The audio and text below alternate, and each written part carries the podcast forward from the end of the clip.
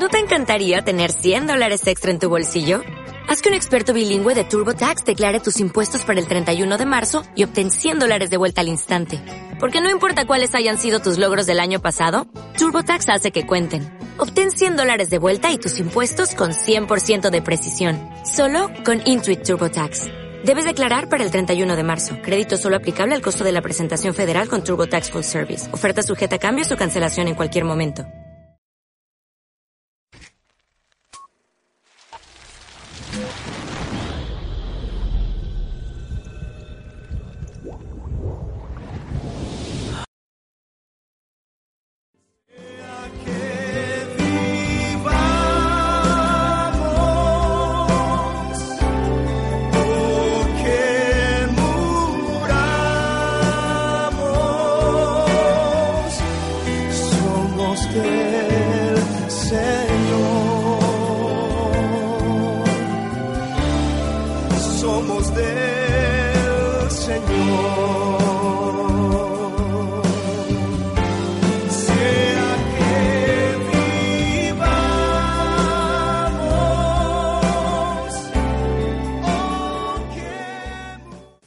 Busquen en sus Biblias el libro de Lucas, capítulo 19. Esta es la historia de Saqueo en la Biblia. Recuerde, Saqueo era un, era un cobrador de impuestos y Jesús fue a su casa. Y al final Jesús da la razón que ha venido a este mundo en el versículo 10 del capítulo 19. Dice Lucas 19, 10, porque el Hijo del Hombre vino a buscar y a salvar lo que se había perdido. Vamos a orar. Señor y Padre, queremos que nos hable esta noche por tu palabra y también, Señor, que podamos entender la historia de su sacrificio en la cruz por nosotros. Queremos que nos toque, que salgamos edificados. Los que no te conocen aquí esta tarde, Señor, que pueden escuchar el Evangelio y saber que hay perdón, hay salvación por medio del Señor Jesucristo. Lo pedimos todo en el nombre precioso de Cristo. Amén.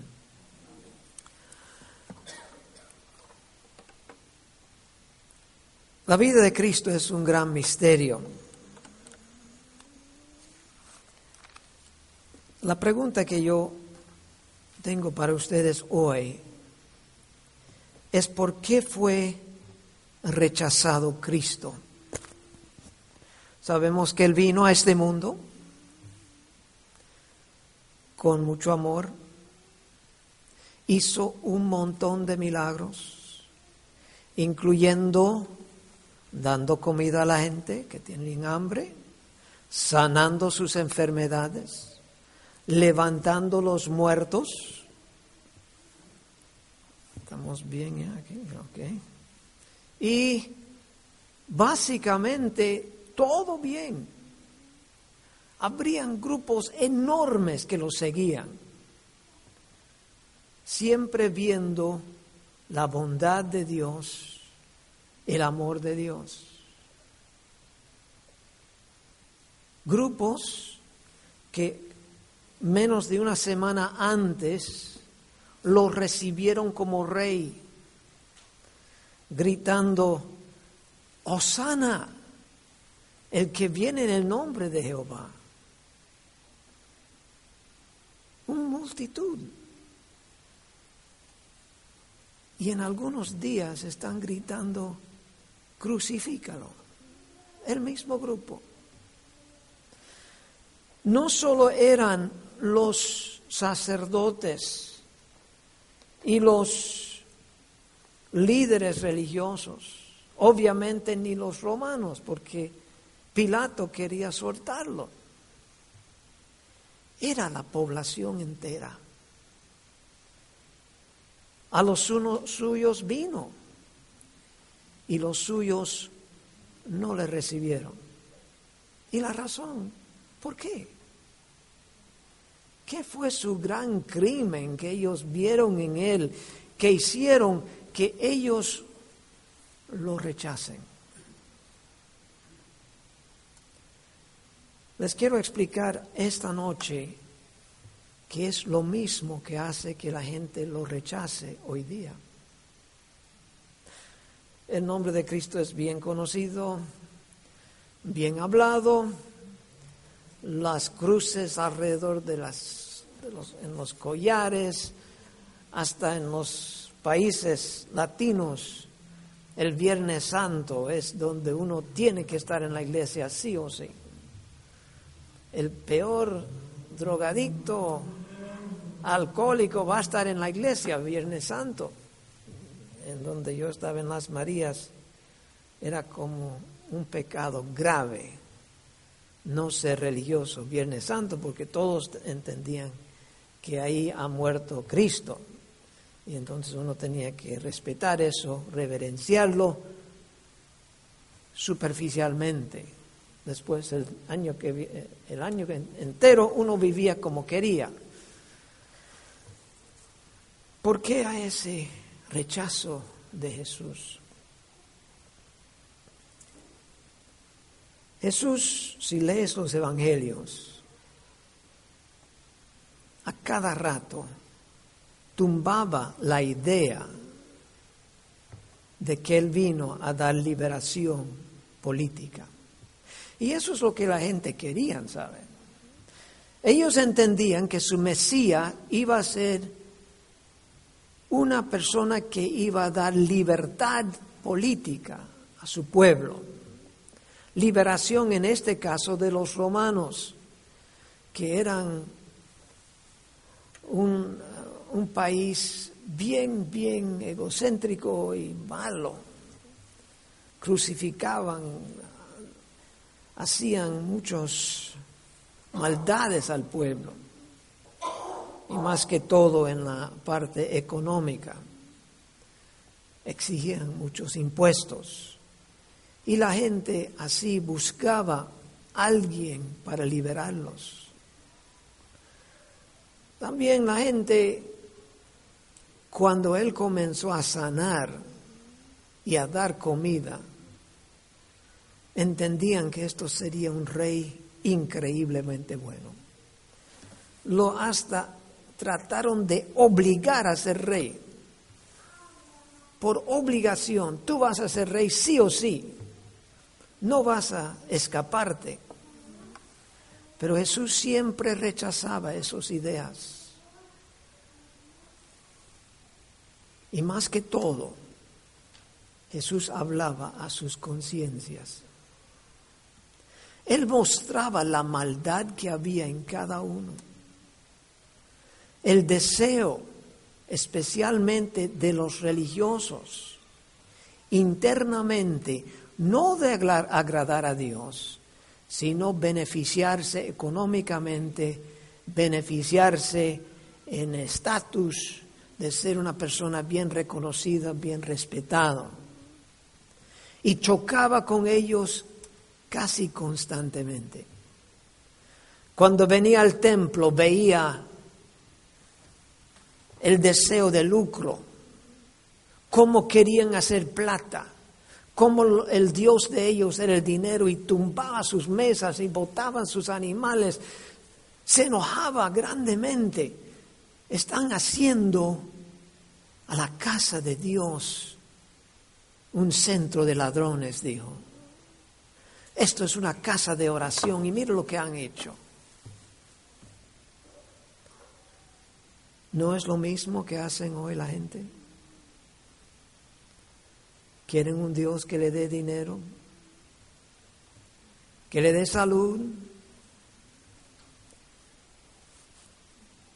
¿Que le dé placer? Venga a Cristo y no tienes más problemas. El gran mensaje del movimiento de la prosperidad. Cristo, el gran la gran máquina de lo que tú quieres y solamente pones tu oración y aquí sale. Jesús tumbaba eso de un lado a otro. Y la gente, como tenían ese deseo carnal de beneficiarse, al fin dice, esto, este no nos va a dar lo que queremos.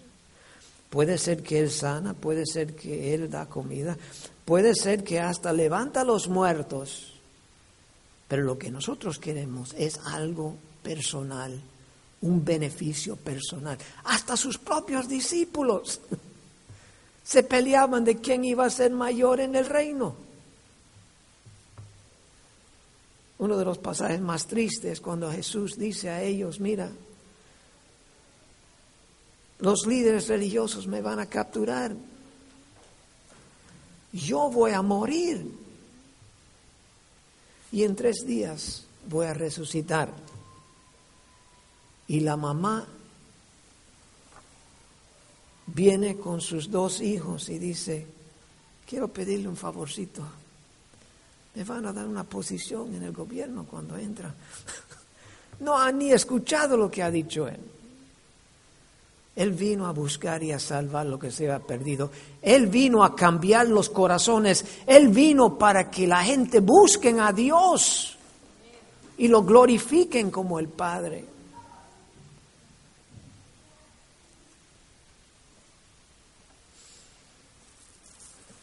Ahora quiero ver algo que usualmente en nuestros países latinos no está entendido bien. Tenemos las figuras de María con pobre Jesús en su falda, llorando. Y hay esta idea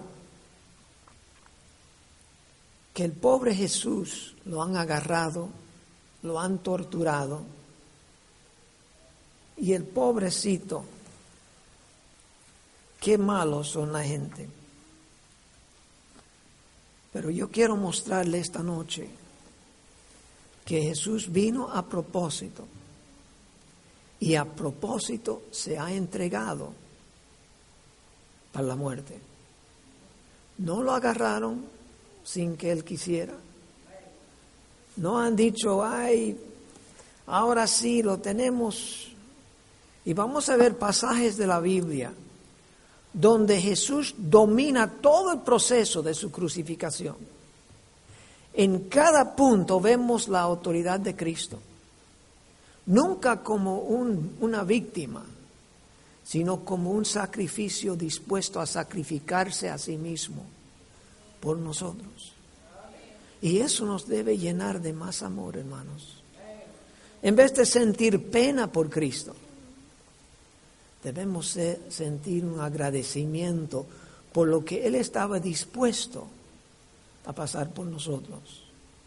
Sabemos que en primera escena de la película esta noche Jesús está en el huerto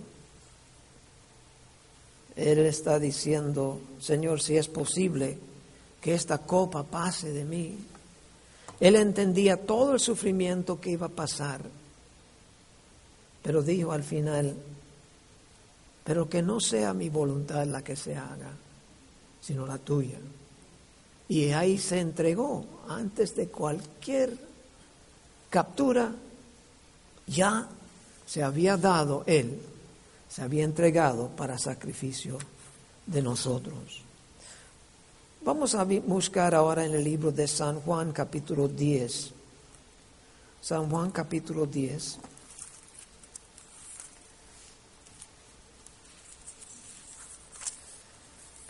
Esto es el famoso pasaje del gran pastor, el buen pastor. Y aquí Jesús nos explica el proceso de su entrega para nosotros. Capítulo 10 y versículo 14 dice, yo soy el buen pastor y conozco mis ovejas y las mías me conocen. Así como el Padre me conoce y yo conozco al Padre. Y pongo mi vida por las ovejas. También tengo otras ovejas que no son de este redil. Aquellas también debo traer. Y oirán mi voz y habrá un rebaño y un pastor. Pero eso, por eso me ama el Padre, porque yo pongo mi vida para volverla a tomar. Nadie me la quita, sino que yo de mí mismo la pongo. Tengo poder para ponerla y tengo poder para volverla a tomar. Este mandamiento recibí de mi Padre. ¿Se fijan ahí que Jesús está diciendo, yo voy a morir, yo voy a ser sacrificado como la oveja como dijo Juan el Bautista, he aquí el Cordero de Dios que quita el pecado del mundo. Yo voy a ser ese Cordero, pero va a ser un Cordero que se va a entregar voluntariamente. Y después yo voy a levantarme también voluntariamente. No me van a quitar mi vida, yo la estoy entregando. Quiero que todos entiendan eso. Jesús dijo claramente, no me van a quitar mi vida, yo lo voy a entregar. Yo voy a hacer el sacrificio voluntario para los pecados del mundo. Seguimos en el capítulo 18 de Juan.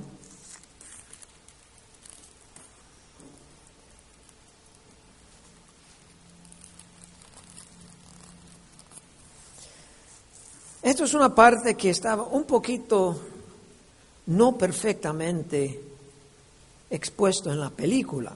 Y vamos a ver lo que pasó actualmente en la palabra de Dios. Juan 18 y versículo 4.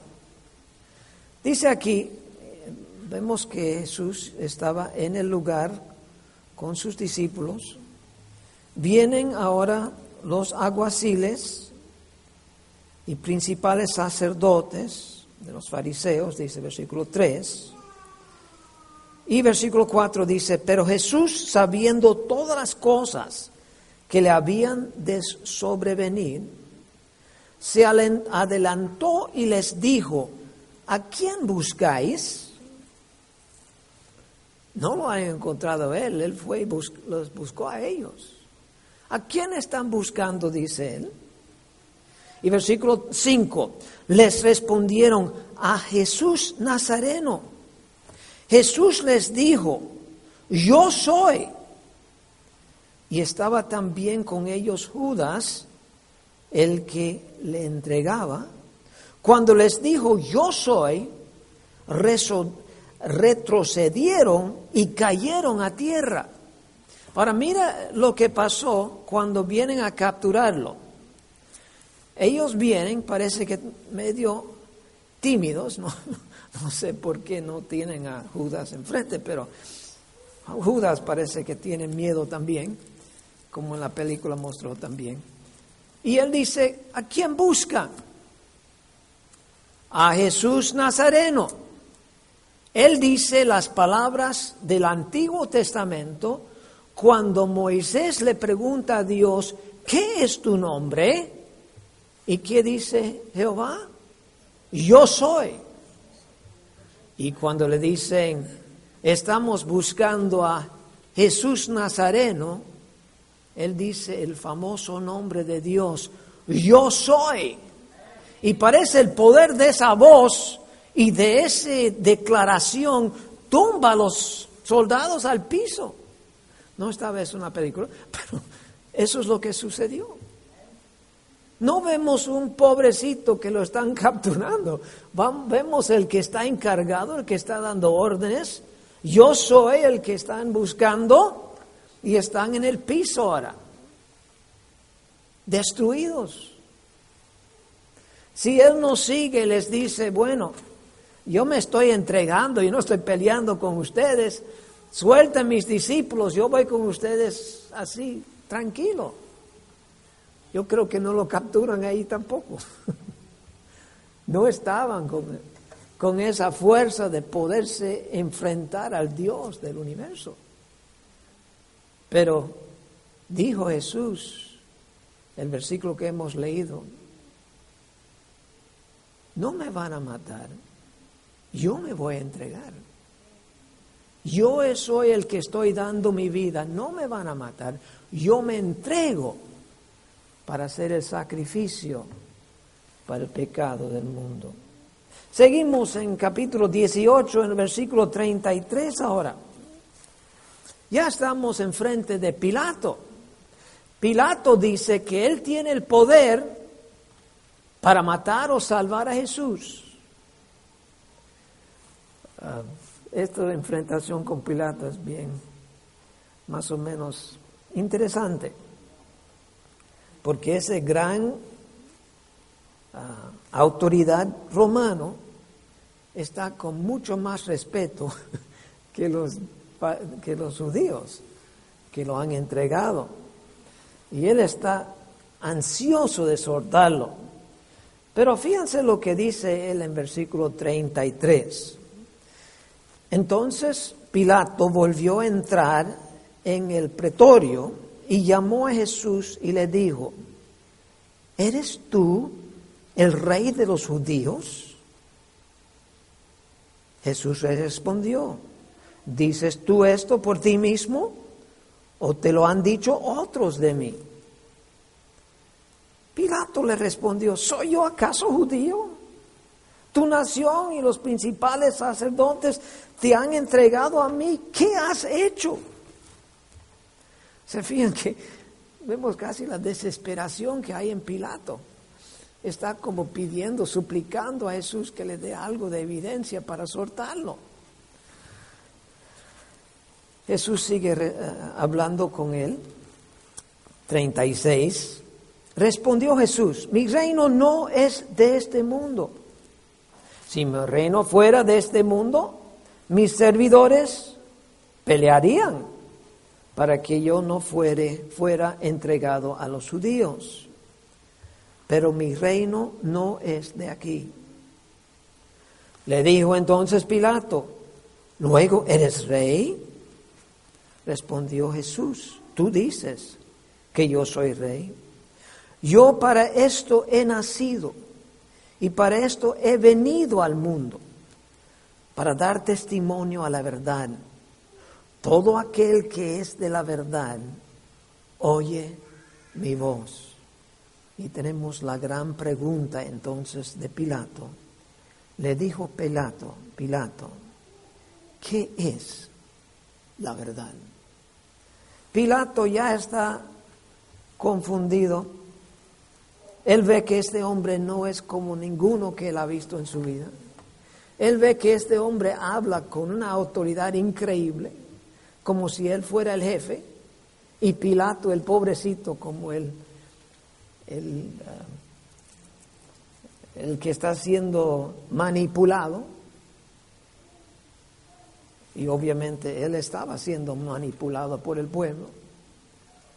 Por eso Jesús dice, no tienes tanto culpa como los que me entregaron a ti. ¿Qué es la verdad? Jesús ya le había dicho. En Juan 14, 6 Jesús había dicho, yo soy el camino, la verdad y la vida. Nadie viene al Padre sino por mí. En esta posición Jesús está testificándole a Pilato, pero Pilato rechaza el mensaje y solamente pone en duda, parece que era más o menos un agnóstico como los de hoy, que dicen que no se puede saber la verdad. Cada persona tiene su propia verdad. Cada persona entiende las cosas como la ven y cada persona es su propio Dios y puede decidir lo que quiere. La gran mentira del diablo que muchos creen. Pero la realidad es esta. Jesús es la verdad. Jesús es la vida. Y Él vino para que nosotros también pudiéramos tener vida eterna. Todo aquel que en Él cree no se pierde, mas puede tener vida eterna. Seguimos en la historia ante Pilato. Jesús se declara el rey de otro mundo. Dice que no es de aquí, sino es de otro lado. Y eso es lo que Jesús hizo. Él vino en Filipenses capítulo 2. El que era igual a Dios, no tenía nada que hacer para ser igual a Dios. Se despuso de su gloria. Dejó su gloria del Dios eterno y vino a este mundo. Se humilló tomando forma de hombre, de siervo, hecho semejante a los hombres. Y fue obediente hasta la muerte y muerte de cruz. Cristo vino a buscar y a salvar lo que se había perdido. Vamos a terminar con un versículo que explica por qué vino Cristo y explica por qué el mundo no lo recibió. En 2 de Corintios capítulo 5 y versículo 21 vemos lo que Jesús hizo por cada uno de nosotros. Si tú estás aquí esta noche y tal vez tú no entendías por qué Cristo vino al mundo, tal vez creía que era un mártir, una persona desafortunadamente capturado por gente mala y asesinado. Puedes entender ya que Jesús vino a propósito para hacer ese sacrificio por nosotros. Mañana la película nos va a entrar en todos los detalles de todo este sufrimiento que Jesús hizo a propósito por, por ti y por mí. Dice versículo 21, al que no conoció pecado. Jesús es el perfecto Hijo de Dios, sin pecado. Nunca hizo nada malo en su vida. Él tenía que ser perfecto. Porque para pagar el pecado nuestro, el sacrificio tenía que ser perfecto, sin mancha, sin ningún tipo de contaminación. Y así vivió Jesús una vida perfecta, al que no conoció pecado por nosotros lo hizo pecado. Dios puso el pecado nuestro sobre Cristo. Él vino para eso. Él vino para cargar el pecado del mundo. Eso era su propósito de estar en este mundo. Vino a buscar y a salvar lo que se había perdido. Y la única forma de salvarlos era derramando sangre preciosa. Sangre de un ser inocente, un ser que nunca había hecho nada malo. Al que no, al que no conoció pecado, por nosotros lo hizo pecado.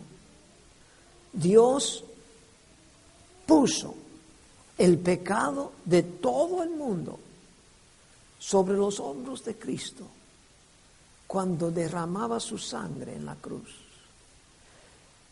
En el Antiguo Testamento, el cordero que iba a ser sacrificado, se le ponían las manos en su cabeza y se confesaban los pecados. Y luego el animal fue sacrificado, degollado, simbólicamente tomando el pecado de esa persona. Y el que el Cordero de Dios Jesucristo vino para eso. para ser degollado en la cruz, tomando el pecado nuestro sobre él, para que nosotros fuésemos hechos justicia de Dios en él. Lo bonito es esto si estás aquí sin Cristo. Cristo ya pagó tu pecado. Lo que, Dios requiere y lo que el pueblo no quería hacer cuando vino Cristo la primera vez. Dios requiere que haya arrepentimiento. El pueblo no quería arrepentirse. Quería los beneficios de los milagros, quería cambiar de reino, quería un rey que los iba a librar de los romanos, pero no querían cambiar su vida interna. No querían admitir que eran pecadores y que necesitaban cambio. Y para tener ese perdón que Dios da, hay que haber un arrepentimiento genuino interno un deseo de cambiar. Nosotros no nos podemos cambiar. Tú no te puedes cambiar, yo no me puedo cambiar. Dios nos cambia, pero es requisito que lo queramos. Tenemos que desearlo, tenemos que ver nuestra falla, tenemos que tener una tristeza genuina de querer ser diferente. Y así al que no conoció pecado, que toma nuestro pecado sobre él, nos da la oportunidad de ser justificados, de ser hechos justicia de Dios en él. Completamente limpio. Dios nos limpia. ¿Y cómo, cómo viene eso? Eso viene por medio de la fe. Porque por gracia soy salvo por medio de la fe. Y esto no es de vosotros, no que te portaste bien, no te metiste en una religión, no es por lo que tú has hecho. ¿Por qué entonces? Por la gracia de Dios. Dios quiere salvarlo, Dios lo salvará si pones todo tu fe en el Señor Jesucristo reconociendo que Él es el único que nos puede salvar.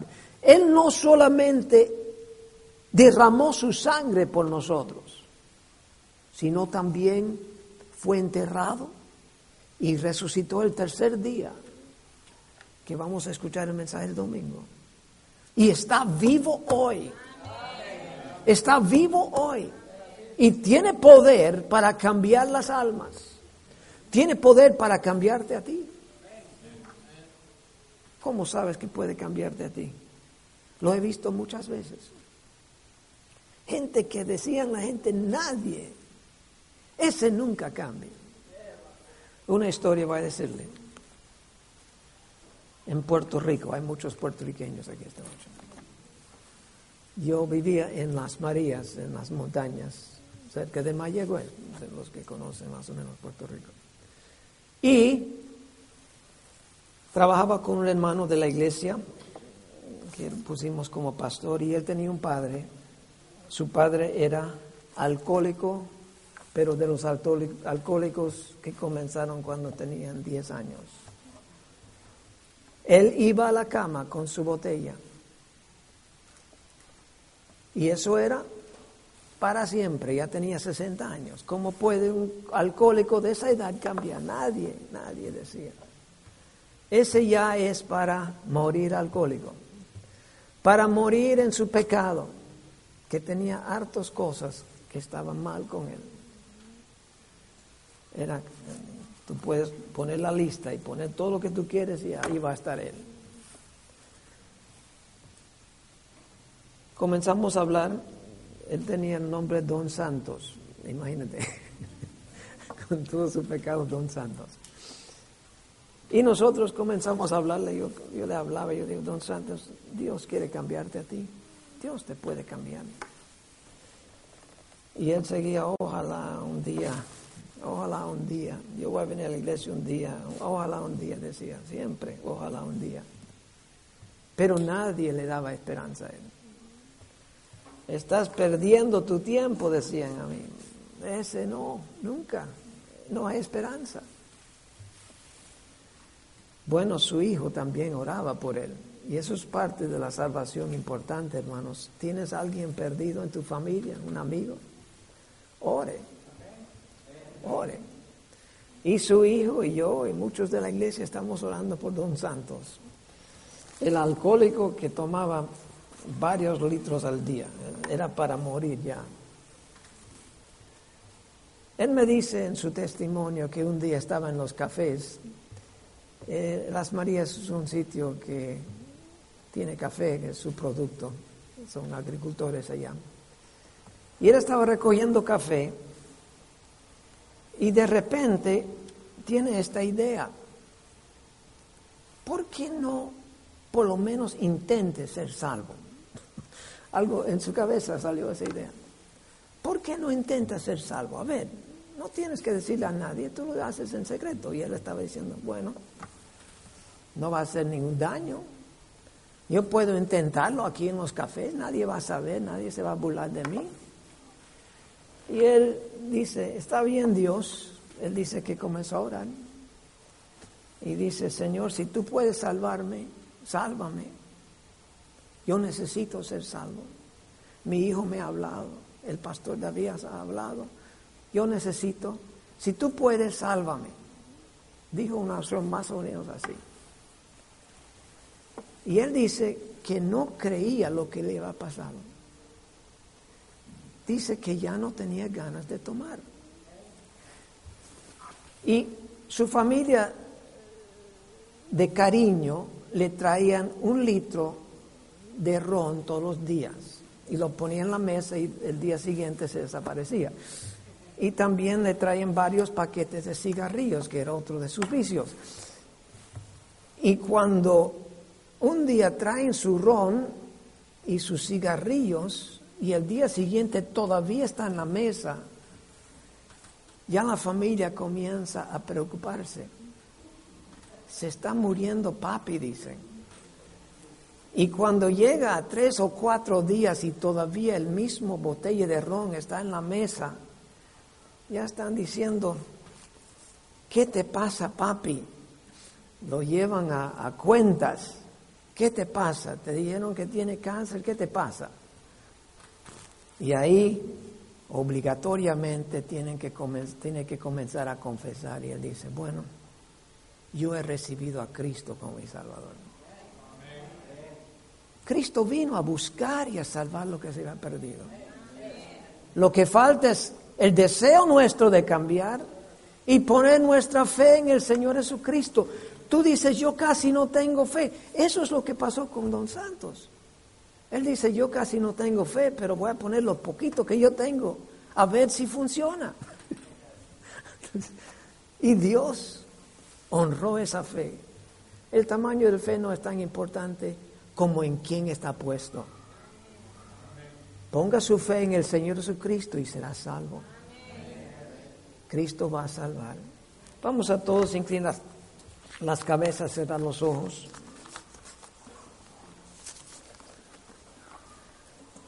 No sé quiénes están aquí. Tal vez estás aquí y por primera vez has escuchado el Evangelio.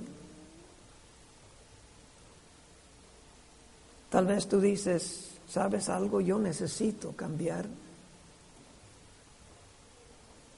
Yo no soy salvo, yo no conozco a Cristo como mi Salvador. Amigo, sin Cristo aquí es serio la cosa. Dios es un Dios de amor, pero es un Dios santo. Y habrá condenación eterna. Serán atormentados día y noche por todos los siglos los que no tienen un Salvador. Cristo vino a salvarte a ti. Él vino a buscarte. Si Él está hablando con tu corazón esta noche, no lo rechace, como hizo el pueblo de Dios. El pueblo judío lo rechazó. Dijeron, nosotros no queremos cambiar. Nosotros queremos los beneficios sin ningún cambio interno. Dios quiere cambiarte. Venga a Él y Él te va a cambiar. Él te puede cambiar como cambió a Don Santos, como me cambió a mí y como cambió a todos los que están aquí esta noche, que lo han recibido como su Salvador. Señor y Padre, gracias por este grupo. Pedimos que hables a los corazones, los que somos salvos, Señor, que podamos llenarnos de agradecimiento por lo mucho que has hecho por nosotros. En el nombre de Cristo lo pedimos. Amén. Y si vivimos para Él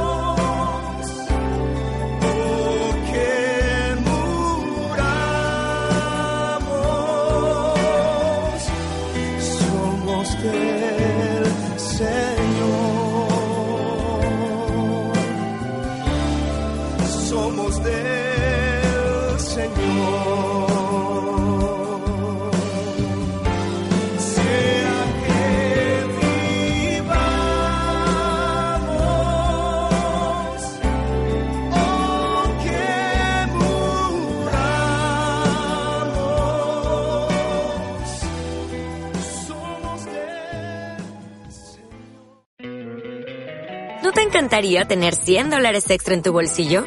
Haz que un experto bilingüe de TurboTax declare tus impuestos para el 31 de marzo y obtén 100 dólares de vuelta al instante. Porque no importa cuáles hayan sido tus logros del año pasado, TurboTax hace que cuenten. Obtén 100 dólares de vuelta y tus impuestos con 100% de precisión. Solo con Intuit TurboTax. Debes declarar para el 31 de marzo. Crédito solo aplicable al costo de la presentación federal con TurboTax Full Service. Oferta sujeta a cambios o cancelación en cualquier momento.